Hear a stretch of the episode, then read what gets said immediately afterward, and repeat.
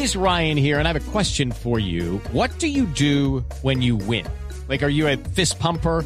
A woohooer, a hand clapper, a high fiver. I kind of like the high five, but if you want to hone in on those winning moves, check out Chumba Casino. At ChumbaCasino.com, choose from hundreds of social casino style games for your chance to redeem serious cash prizes. There are new game releases weekly, plus free daily bonuses. So don't wait. Start having the most fun ever at ChumbaCasino.com. No purchase necessary. BGW. Void were prohibited by law. See terms and conditions. 18 plus. Ricardo Ospina es periodista. Está en Mañanas Blue. Luego de la libertad de Jesús Antrich, a la Justicia Especial de Paz le quedan todavía muchos temas delicados para solucionar, algunos de ellos relacionados con las FARC. Hay tres nombres en particular que hoy están en la mira de la justicia transicional. Sin duda, el más importante de ellos es el de Luciano Marín Arango, nombre de pila de Iván Márquez, quien fuera el jefe del equipo negociador de paz en La Habana de esa guerrilla y quien fuera número dos de ese grupo ilegal. Hoy no se conoce el paradero de este hombre. La Justicia Especial de Paz decidió iniciar un incidente de incumplimiento en contra de Márquez, es decir, que comienza un trámite para sacarlo de los beneficios que tendría esta jurisdicción, luego de más de cinco oportunidades en las que Márquez dejó esperando a los magistrados para que respondiera por los secuestros cometidos por las FARC durante más de 50 años de existencia.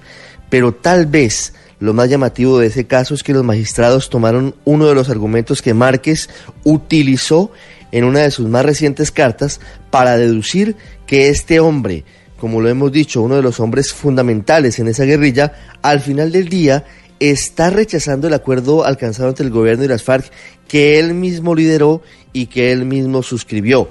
Márquez, en una dura carta conocida hace dos semanas luego de la orden de libertad y posterior recaptura de Jesús Antrich, había dicho lo siguiente, entre comillas, que fue una carga de profundidad para quienes todavía confiaban en que él estaba en el proceso de paz.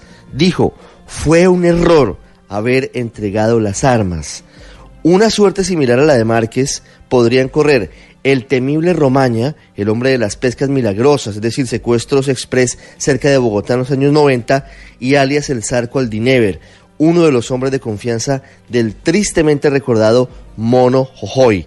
El tema de fondo, más allá de la posibilidad de que se ordene la captura de Iván Márquez por parte de la JEP, es saber si el país tendrá que de nuevo abrir la puerta a una nueva violencia saber si estamos transitando hacia el reciclaje de la guerra por medio de un nuevo grupo guerrillero, que es lo que nadie quisiera, pero que pareciera que es hacia donde se encaminan las cosas. Y muchos creen que esa nueva guerrilla o esa nueva violencia podría estar encabezada paradójicamente por quien lideró las negociaciones en Cuba, Iván Márquez, junto con varios de los más sanguinarios jefes de esa antigua guerrilla, como el Paisa, el hombre de la toma a muchos pueblos, de muchos secuestros y del atentado al Club El Nogal y de alias Romaña.